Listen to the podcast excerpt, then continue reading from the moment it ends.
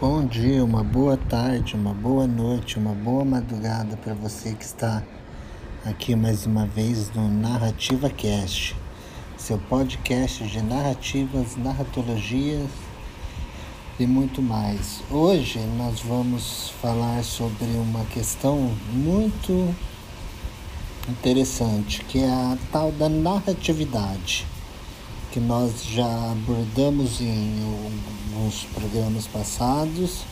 Então, nós vamos ter uma definição da narratividade, uma explicação e eu vou ver se eu consigo dar uma entrada na, na história do, do conceito e, e o seu estudo.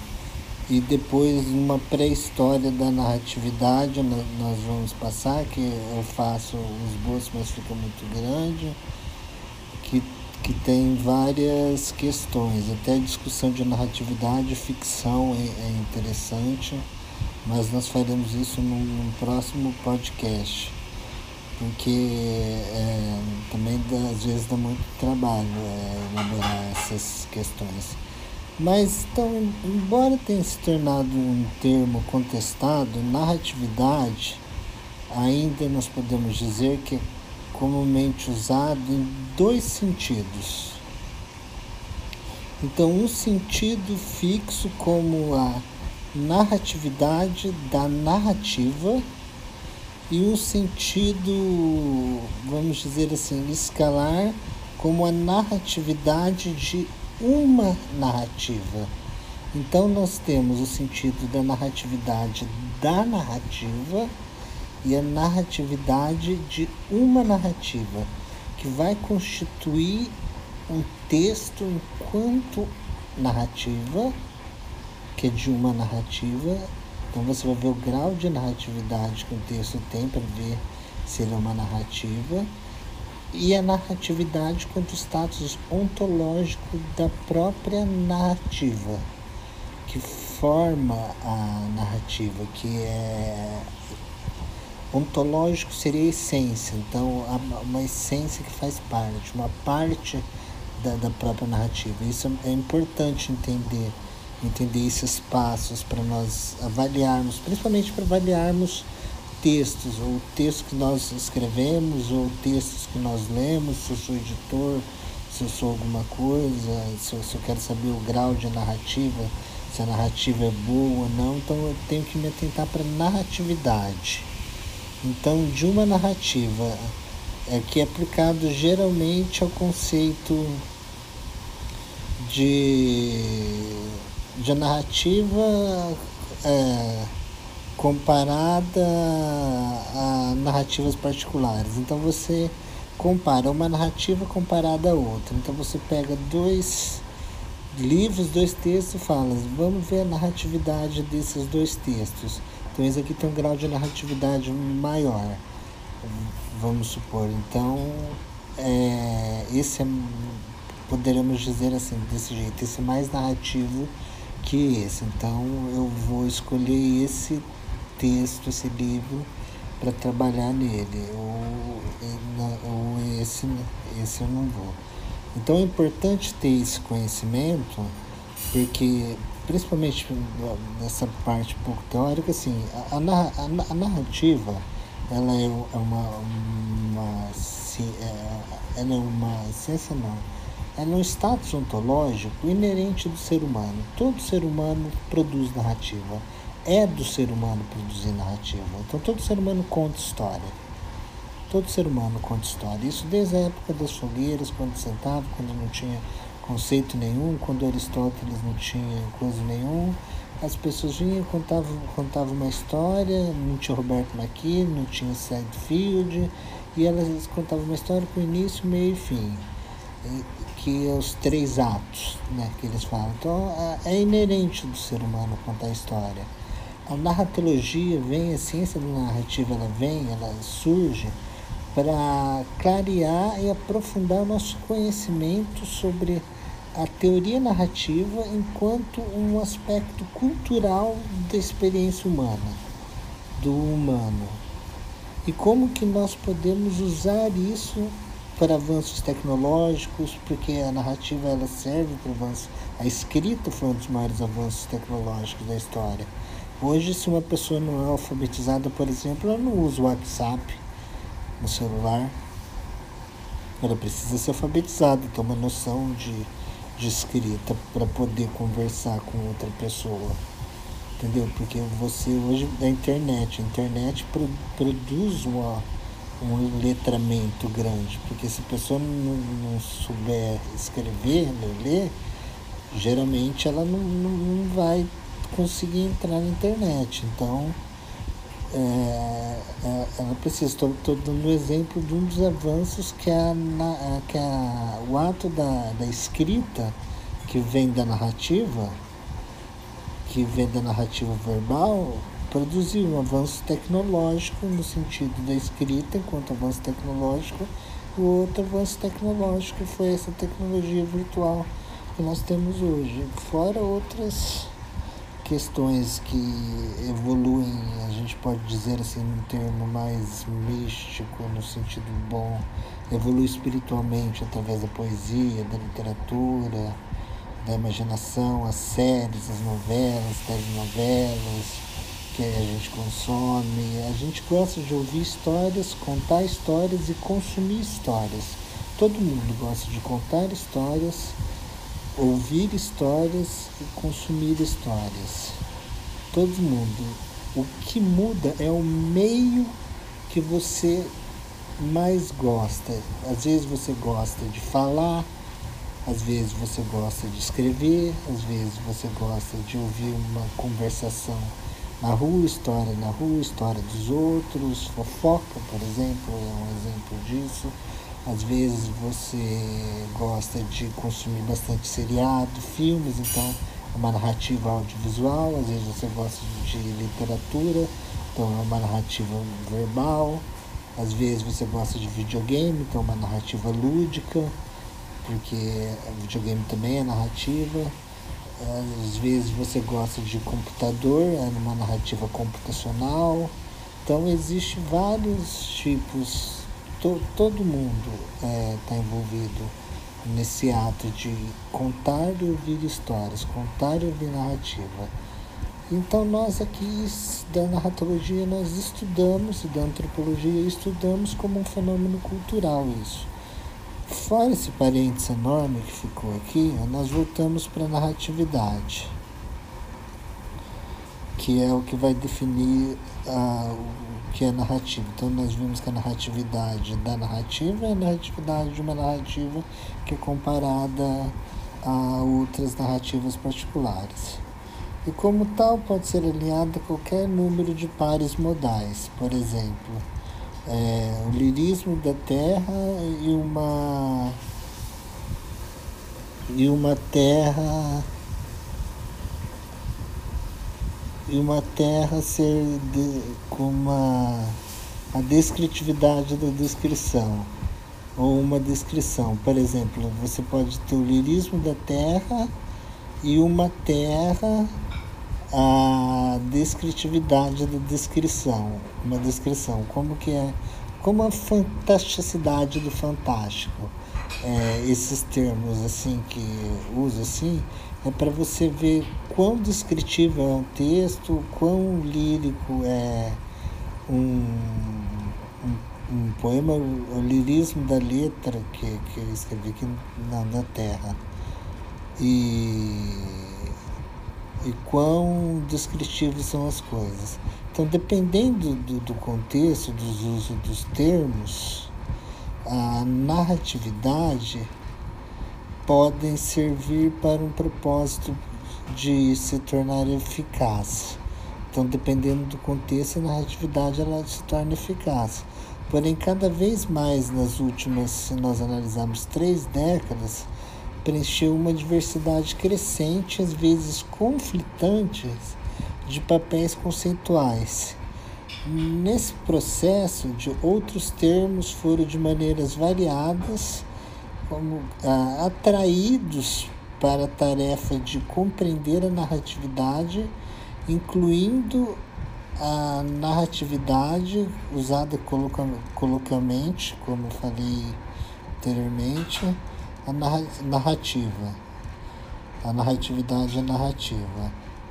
E a narratabilidade, narrabilidade, vivacidade e enredo, plot, trama e a narrativa em si para definir a narratividade completamente então. É a narrativa em si nós poderíamos dizer. Então essa é a definição de narratividade que nós fazemos. Agora eu vou tentar dar uma explicação para isso em contestação animada, acompanhando a ascensão da narratividade como um termo central, em alguns casos, é, em alguns casos é o termo central nas teorias, por exemplo, de Meistenberg, Souza, Mônica Flodornik, que eu, que eu recomendo ler, a Smith e Simon é, Roma, é, em análises narrativas. Então, um termo central de análise narrativa. Grande parte se deve à maneira de, de como o termo se inclinou para uma mudança geral das restrições formalistas da narratologia, é, quando a narratologia ainda tinha bastante influência do formalismo russo, é, estruturalista, onde o termo raramente é encontrado, então você não encontra nessa narratologia estrutural formalista, à medida que a atenção se volta cada vez mais para a transação entre as narrativas e públicos e os públicos que a trazem para a vida, ou seja, para a vida real, para o dia a dia. Como tal, ajudou a abrir o estudo da narrativa uma série de abordagens. Você tem a abordagem fenomenológica, que fenomenologia, a fenomenologia é uma abordagem de experiência, então a experiência narrativa. Você tem uma abordagem discursiva, você tem uma abordagem cognitivista, cognitivas, abordagens históricas, o que é fato, o que é ficção, tanto a história quanto a narrativa vão usar elementos da ficção para construir os seus textos, mas isso nós vamos entrar quando nós vamos discutir ficcionalidade e as culturais evolucionárias que se transformam no campo. A vantagem do termo dessa expansão e aplicações disciplinares está embutida em seu status gramatical como uma referência de propriedades propriedades, não a uma coisa ou uma classe. Como poderia chamar de substantivo adjetivo, a narratividade sugere conotativamente uma qualidade sentida, algo que pode não ser totalmente definível ou pode estar sujeito a gradações. Então, é, a, a distinção que Marilo Ria ela vai fazer entre ser uma narrativa e possuir narratividade traz a diferença entre onde uma narrativa é um objeto semiótico, a narratividade consiste em, cito ela, ser capaz de inspirar uma resposta narrativa e essa flexibilidade, nós podemos dizer, liberdade comparativa de categorização restritiva, uma narrativa deve ter uma narrativa deve ter mais de um evento, por exemplo. Depois nós vamos ver eventos e eventualidades. Os eventos narrativos devem ser casualmente conectados.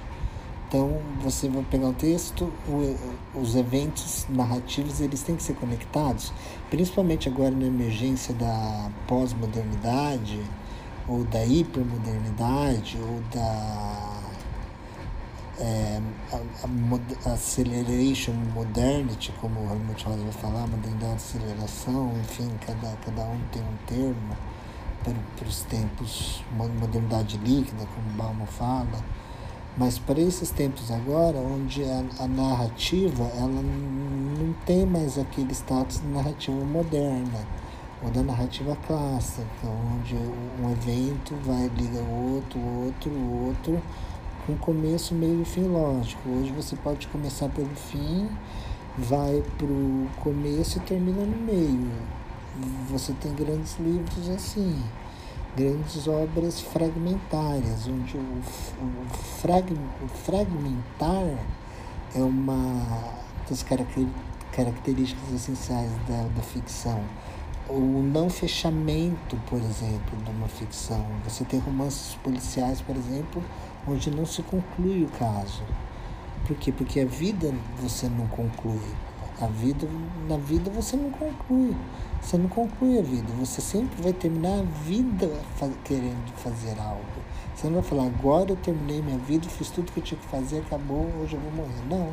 A vida é aberta, é um jogo aberto, é um romance policial aberto que está a concluir, mas você não conclui.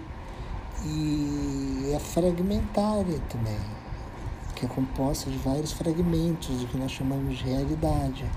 E isso se espelha na narrativa, principalmente de hoje. Então você tem vários textos, como aquele, eu lembro daquele livro lá, O Pai da Menina Morta, que vai refletir a dor de um pai que perdeu a filha, e isso foi verdade. Então o autor, o narrador do texto são a mesma pessoa, só que o, o livro é um composto de vários discursos sem uma relação causal, narrativamente falando, sem uma relação causal entre eles, só que tem uma relação temática entre o amor de pai e uma filha. Então você vê um texto totalmente fragmentário, totalmente é, sem sentido aparente, narrativamente não tem uma conexão cronológica, lógica mas por quê? Porque está demonstrando o sentimento de um pai por uma filha, esse caos que é gerado.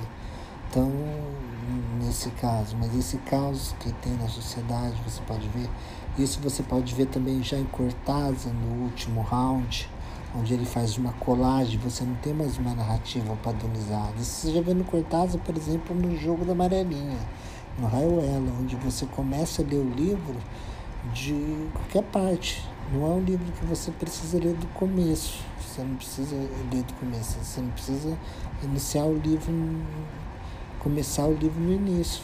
Você pode seguir aquele, aquela tabela que tem no começo, que o Cortázar mesmo fez.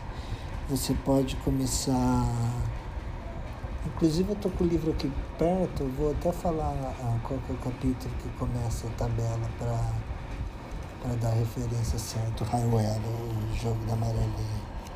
Eu recomendo vocês lerem esse livro do Júlio Cortázar. Você pode começar a ler pelo capítulo 73, depois você vai para o capítulo 1, depois o 12, depois vai para o 116, ou você pode simplesmente abrir no capítulo que nem eu fiz aqui 43, eu leio 43, depois eu leio o 51, aí eu vou para o 1, 33, faço a minha leitura do livro e eu vou entender o, o o jogo da amarelinha. Então isso daqui não tem uma estrutura narrativa moderna, clássica, mas é, é pós-moderno. E ele no último round ele vai além, ele faz uma colagem, ou seja, ele usa vários elementos textuais, como recortes de jornais, revistas, pinturas, poesia, tudo para compor os contos que ele, que ele coloca lá, o Cortázar vai fazer. Então isso é um exemplo de uma narrativa chamada pós-moderna, vamos dizer assim. E qual que é o grau de narratividade do jogo da amarelinha? Perto do, da Montanha Mágica, do Thomas Mann, que é um romance mais linear, por exemplo, uma narrativa mais linear. Isso seria um exercício interessante se fazer, se pensar o grau da narratividade do Highwell, do Jogo da Amarelinha, que é uma das ficções mais fenomenais do século XX, com outra das ficções mais fenomenais do século XX, que é a Montanha Mágica de Thomas Mann. Só que elas estão representando o quê? Dois períodos diferentes da história. Um período mais moderno, mais clássico, Bild's Roman, apesar que Thomas Mann está ironizando Bild's Roman, o outro já fragmentação do livro, fragmentação do romance, uma estética malameliana bem forte, Poe bem forte, principalmente nos contos de insólito. E essa questão. Então vamos ficar aqui nessas reflexões. Esse podcast foi bem pós-moderno também, que nosso foi bem fragmentado, mas estamos aí, já bateu os nossos 20 minutinhos. Depois nós continuamos mais. Abração e um bom dia, uma boa tarde, uma boa noite para todos vocês. Até.